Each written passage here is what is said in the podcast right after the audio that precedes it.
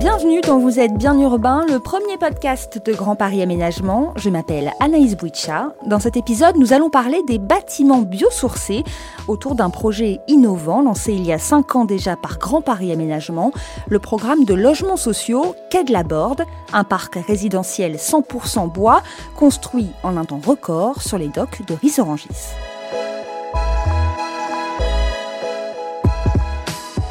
Pour en discuter, j'accueille aujourd'hui Marcella Molina, chef de projet chez Grand Paris Aménagement, Julien Penzek, président du directoire du promoteur immobilier Woodeum, et Luca De Franceschi, directeur de l'architecture et du développement durable chez le bailleur social I3F. Bonjour à tous les trois. Bonjour Anaïs. Bonjour. Merci d'être avec nous. Marcella Molina, je vais me tourner vers vous pour la première question.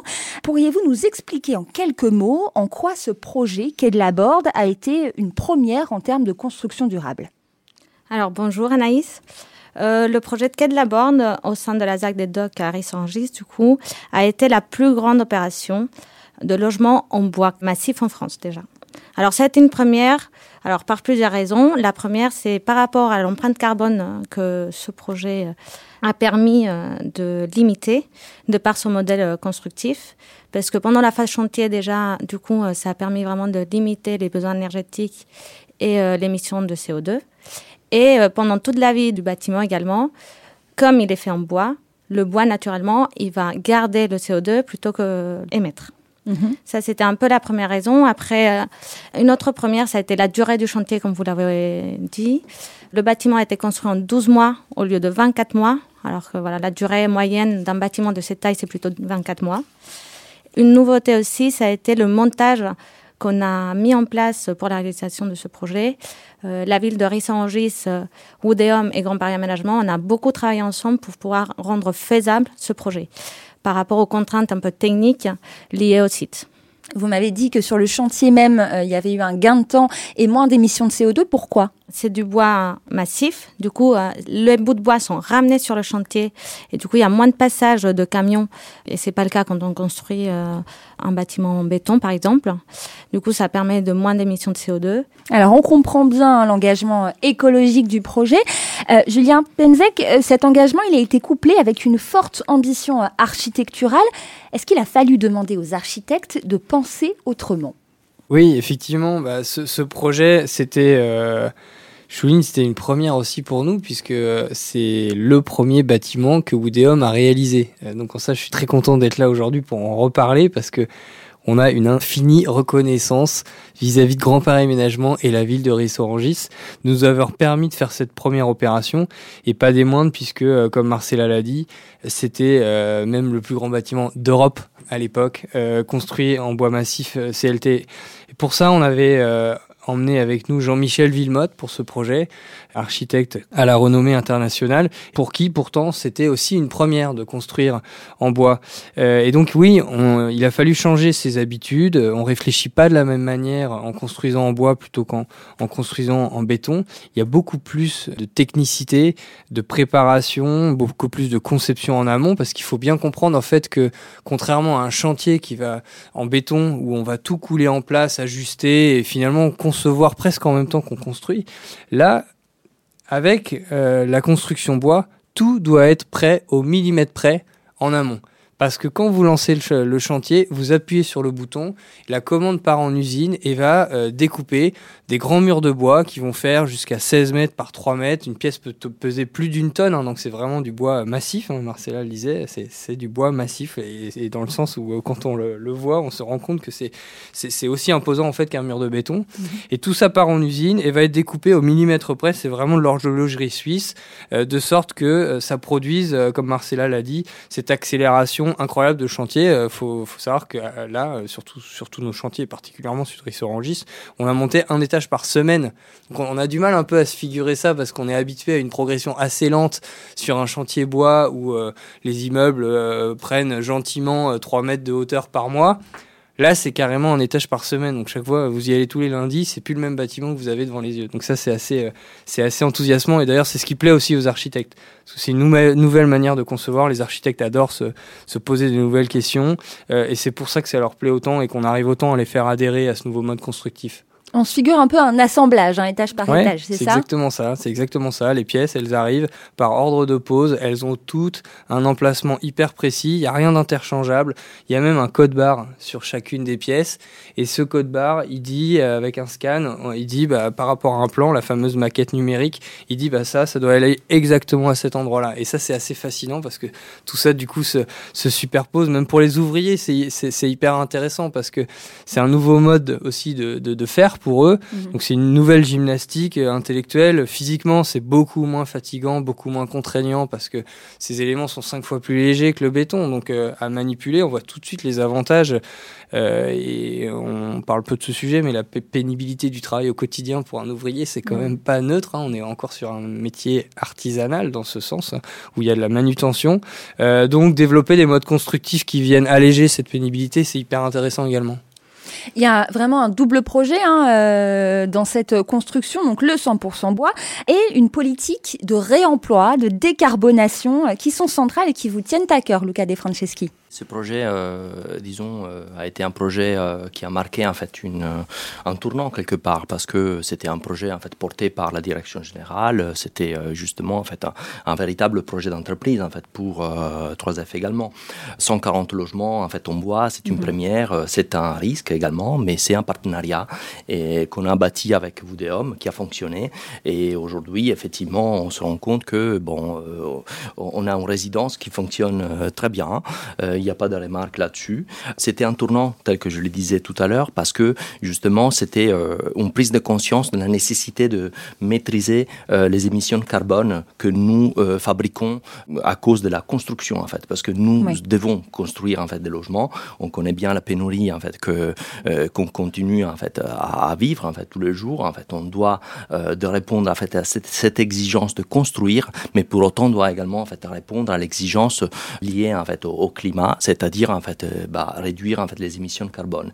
Donc ce projet nous a permis en fait de mieux appréhender en fait l'analyse cycle de vie. Ça a été en fait le, euh, un premier chantier dans ce sens-là. Ensuite, ça a démarré en fait toute une politique qui arrive jusqu'aujourd'hui, qui euh, permet en fait justement de dire en fait on a plusieurs centaines en fait de logements aujourd'hui qui sont livrés en fait en, construction bois, en matériaux biosourcés, et on en a presque 300 en fait qui sont en chantier aujourd'hui. Donc effectivement effectivement, c'est quand même en fait une euh, dynamique euh, intéressante qui s'intègre parfaitement dans la stratégie bas carbone que nous sommes en train de mener. Je vous coupe, je rebondis juste sur les matériaux biosourcés. Mm. On parle du bois, on parle de quels matériaux également? Chanvre? On parle de tous matériaux qui sont dérivés en fait de, de la nature quelque mm. part. En fait, donc du coup, euh, c'est le recyclage de matériaux organiques en fait qui sont intégrés dans la construction.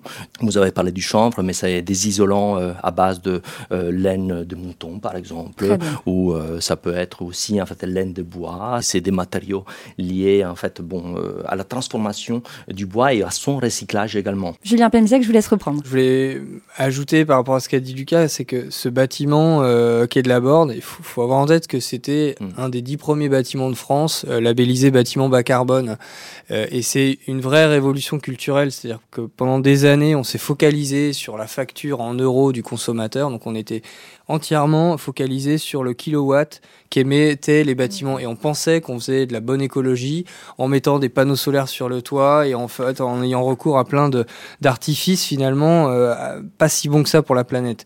Là, on a basculé dans un nouveau raisonnement à l'époque, en 2015, finalement, euh, on a déjà fait le raisonnement qu'il va falloir faire avec la nouvelle réglementation qui va se déployer là, la RE 2020. Et donc, en fait, on était plus de dix ans en avance euh, à cette époque-là sur le raisonnement. Et donc, c'est intéressant parce que tout le monde s'est embarqué là-dedans, sous l'impulsion de Grand Paris Aménagement, sous l'impulsion de la ville de Rissorangis et son maire Stéphane Rafali. Et puis, évidemment, avec ce partenariat fort de 3F qui a donné naissance d'ailleurs à d'autres bâtiments et qui va donner naissance à d'autres bâtiments de ce type-là encore. Quoi. Marcella Molina, je vous ai vu euh, acquiescer. Est-ce qu'on peut dire que ce projet qui est de la Borde a permis d'ouvrir un nouveau chapitre dans la construction durable? Est-ce qu'il a euh, légitimé les innovations qui ont suivi? Alors, euh, par exemple, au sein de Grand Paris Aménagement, euh, du coup, nous avons fait euh, plusieurs projets avec des logements en bois ou d'autres matériaux, comme par exemple le béton de chanvre. Du coup, à Trilport, on a fait 460 logements environ en béton de chanvre. En plus, on a mis en place un circuit court parce que c'est à l'échelle du territoire qu'on a pu faire ça. Après, à Louvre, on a fait aussi une centaine de logements en bois commercialisés par Canea. Mhm. On a aussi participé à la création de la fabrique euh, Cycleterre à Sevran, Mhm. qui vise à réutiliser euh, les terres euh, excavées du Grand Paris Express pour les transformer en matériaux de construction. Du coup, aujourd'hui, euh, vraiment, on a évolué dans nos logiques. Mm. Comme le disait Julien, ça a vraiment, c'était une porte euh, à des nouvelles choses à faire et à concevoir et à chercher avec les architectes, avec euh, les, les villes. Voilà, c'est tout le monde qui est dans cette dynamique-là aujourd'hui. Donc vous systématisez plusieurs euh, usages durables, notamment, et, et c'est un point sur lequel vous vous accordez hein, tous les trois, la construction hors site. On en a parlé avec vous, Julien Pemzek. C'est vraiment le fait de euh, ne pas construire les matériaux en bois euh, sur le chantier même, mais de les faire venir. C'est quelque chose qui a fait ses preuves il y a cinq ans. Luca De Franceschi, est-ce que ça continue de faire ses preuves? Oui, tout à fait. Le monde de la construction, euh, disons, a besoin de se moderniser. En fait, donc effectivement, le chantier qu'on a vécu avec Voudéum, c'était un très bel exemple. Un chantier qui normalement se déroule en 24 mois, il s'est déroulé en 13 mois. C'est pas comparable en fait par rapport aux nuisances, mais il n'y a pas que ça. En fait, le fait de pouvoir construire en atelier et du coup livrer pour monter sur le chantier, ça change totalement la donne en fait euh, pour le confort des ouvriers, pour le confort des riverains, pour la qualité de l'ouvrage même, parce que ça signifie que nous concevons avant euh, le chantier presque avant de, de le réaliser en fait. Donc du coup on anticipe et on anticipe tout en logique en fait de design for manufacturing. C'est ce qui permet justement de transformer la façon dans laquelle en fait on conçoit et on réalise. Et pour les architectes, les constructeurs, les promoteurs, les bailleurs, c'est un nouveau monde qui s'ouvre et l'RE 2020 nous attend au tournant parce que justement si euh, nous allons pas dans cette direction, bah euh, je pense que on ne gagnera pas le pari du climat. Ça c'est sûr et certain. Et chez 3F aujourd'hui, on est en train de lancer plusieurs opérations expérimentales pour, pour tester justement des process d'achat parce que bon, euh, il est vrai cette opération c'était acheté en, en VFA, c'est une modèle d'achat effectivement. Il y a d'autres modèles également qu'on est en train de tester euh, dans laquelle on va on va travailler avec GPA d'ailleurs en fait pour pouvoir euh, innover parce que qui dit construction hors site dit également en fait ben, faire en sorte que tous les acteurs interagissent en amont pour pouvoir justement anticiper en fait euh, la construction qui viendra et donc du coup pour le faire forcément en fait ben, il faut casser un peu les habitudes et forcer les monts à travailler ensemble. Mais j'ai l'impression quand même que casser les habitudes, d'accord, mais il y a Mm. une réelle attente derrière. Vous ne vous jetez pas dans le vide finalement. Euh, Les bâtiments, les logements éco-responsables, euh, le public et les collectivités sont en demande, Julien Penzek. Oui, oui, tout à fait. Tout le monde est aujourd'hui en demande. Il y a une vraie prise de conscience généralisée de l'urgence climatique dans laquelle on est. Tout le monde a compris qu'on pouvait être acteur en plus à son échelle, ça aussi, parce que euh, y a plein de gens qui ont envie de faire mieux, mais ils savent pas trop comment, quoi. Aujourd'hui, là, on est en train de déployer un modèle qui est vertueux parce qu'il est accessible à tous. hein. On fait euh, du logement écologique pour tous. Euh, on a commencé même par fa- faire du logement social. Donc, ça peut être du logement social, ça peut être du logement en accession aussi. En tout cas, il y a un large panel et on peut le faire à des prix bas comme à des prix élevés. Tout dépend le standing en fait qu'on cherche. Donc ça, c'est intéressant. Aujourd'hui, la, la bonne compréhension de ce que ça représente un immeuble en bois, parce que pendant euh, nos cinq premières années, on- avait beaucoup besoin beaucoup d'images quoi pour euh, dire euh, non, ça va pas être une cabane, euh, non, ça va pas être un gros cube assez moche, mais qui va être écologique. Rassurez-vous. En fait, non, on a réussi à démontrer qu'on pouvait coupler une grande ambition architecturale, un grand confort de vie. Euh, parce que on parle là de, de réduction de l'empreinte carbone, mais en fait concrètement, ça veut dire aussi que bah, les charges sont faibles pour les gens qui vivent dans leur appartement. Les gens vont diviser par 4 à 5 fois leurs charges. Les gens ils vivent dans des appartements hyper bien isolés Mhm. aussi, acoustiquement, donc c'est confortable. Et dernier point qui est hyper enthousiasmant, c'est qu'on on a pu démontrer scientifiquement que vivre à la vue et au contact du bois était bon pour la santé en plus la pression artérielle baisse, la fréquence cardiaque baisse, on dort mieux. Enfin, tout ça, c'est des trucs hyper réjouissants quand on est en train de construire du logement et qu'on a envie que les gens qui achètent des logements qui sont des investissements au moins pour 20 à 25 ans se sentent bien durablement.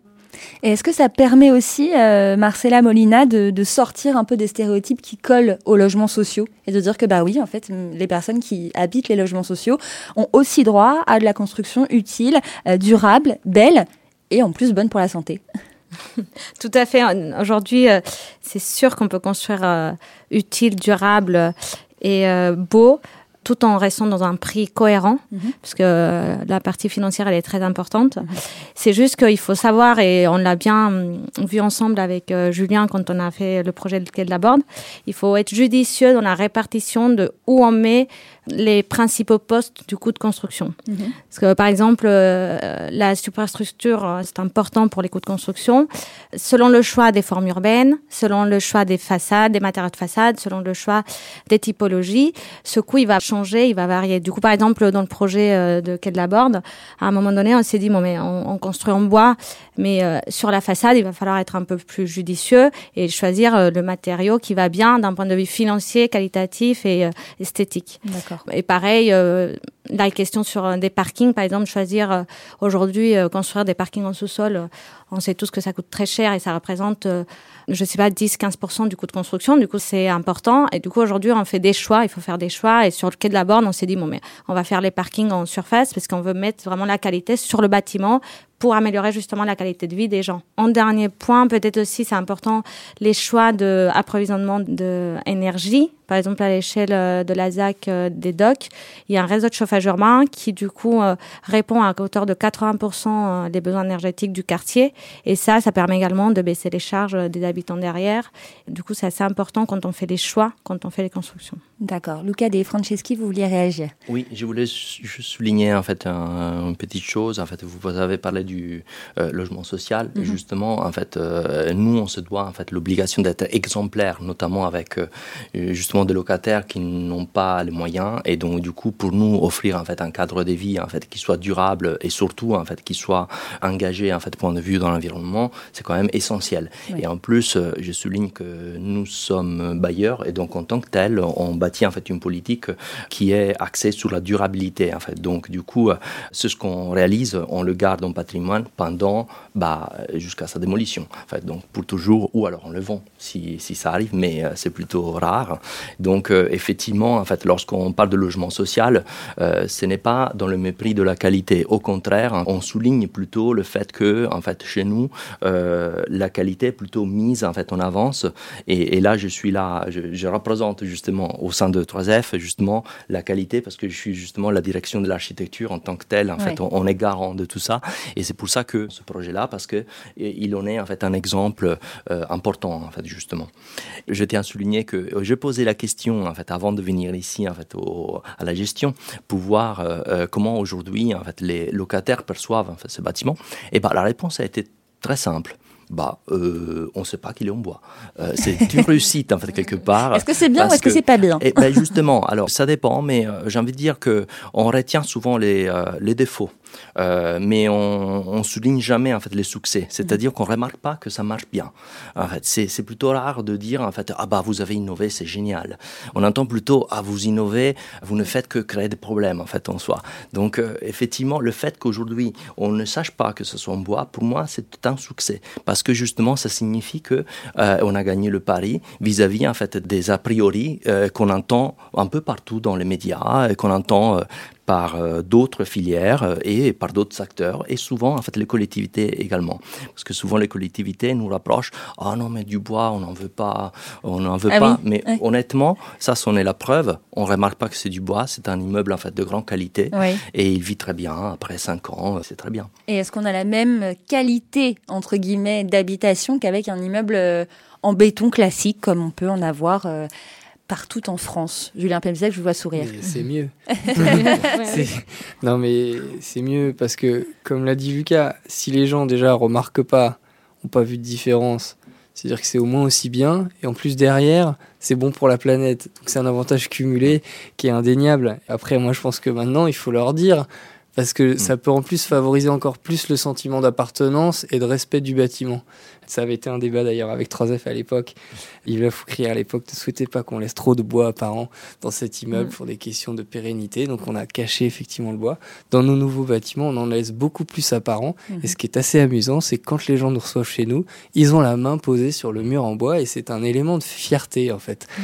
Donc, euh, mais ça, il y aura d'autres bâtiments qui le démontreront ensemble et vous pourrez le mesurer du coup dans les années qui viennent euh, sur votre patrimoine. J'en doute pas. Donc à vous entendre là tous les trois avec le sourire aux lèvres, euh, le projet Quai de la Borde, euh, j'ai l'impression, a tenu ses promesses en termes de coûts, d'habitabilité. Marcella Molina ah oui, oui, tout à fait. Tout à fait. Ça a été vraiment une première pour nous et aujourd'hui, on est très fiers de ce bâtiment et, des résultats qu'on voit aujourd'hui où les gens y vivent euh, très bien. D'ailleurs, euh, je pense que ça vous a euh, tous les trois incité à mener d'autres projets. Vous en menez, euh, on l'a dit aujourd'hui, de nombreux, hein, des projets durables, ambitieux, avec des matériaux naturels, le bois, le chanvre, la terre crue. Est-ce que ça fonctionne ou est-ce cette course à l'innovation dont on parlait tout à l'heure, Luca De Franceschi? Ce n'est pas du tout une course, c'est une nécessité, celle d'innover pour tester. Pour autant, euh, il faut faire attention comment on l'innove, comment on choisit les innovations par rapport à l'objectif qu'on se donne. C'est très important d'innover pour pouvoir structurer et faire euh, bah, bâtir une politique d'amélioration continue.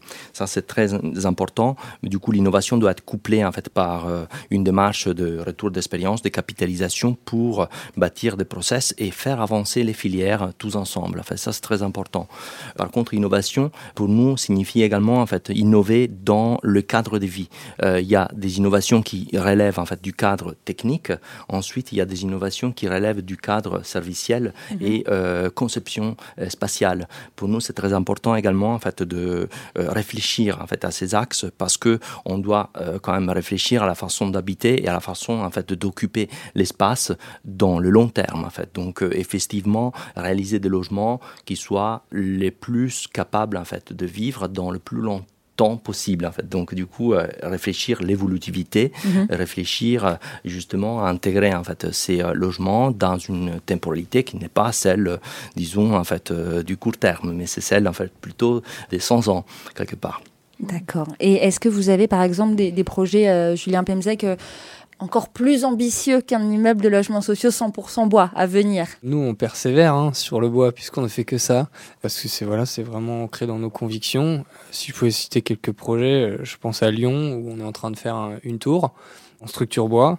Donc ce sera la deuxième à l'actif de Woodéum, euh, après une première à, Bordeaux avec Jean-Paul Viguier. Donc là, ça veut dire, euh, c'est plus une question, enfin euh, voilà, une question de hauteur où on, pousse le bois dans jusqu'à 57 mètres de haut sur un immeuble R 16. Donc c'est, ça constitue encore aujourd'hui une prouesse technique. On n'est pas du tout dans la routine, mhm. mais ça, voilà, ça montre que le, le bois a cette capacité-là. Euh, on a une autre opération à Meudon euh, qui fait euh, près de 300 logements. Donc ça aussi, ça montre aussi un nouveau courage ou une nouvelle conviction assumée des territoires d'aller sur des très grandes échelles. À l'époque, on nous a confié un bâtiment. Maintenant, on nous confie des quartiers. Et les villes ont envie, sont demandeuses en fait de ces quartiers bas carbone. Je sais que Grand Paris Aménagement est très acteur d'ailleurs de ça dans ses réflexions de futurs quartiers.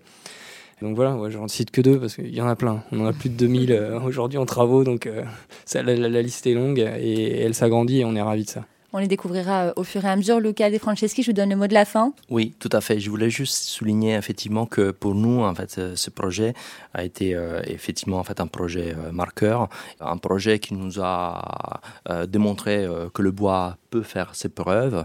Aujourd'hui, on intègre souvent en fait les, euh, la construction bois dans la surélévation, dans la transformation en fait de bureaux en logements, parce que en fait il s'agit d'un axe en fait de développement assez structurant pour nous, parce que on transforme la ville sur la ville. Donc du coup, effectivement, le bois est, est un matériel en fait qui est local évidemment, mais qui est également très adapté en fait à différents types d'usages.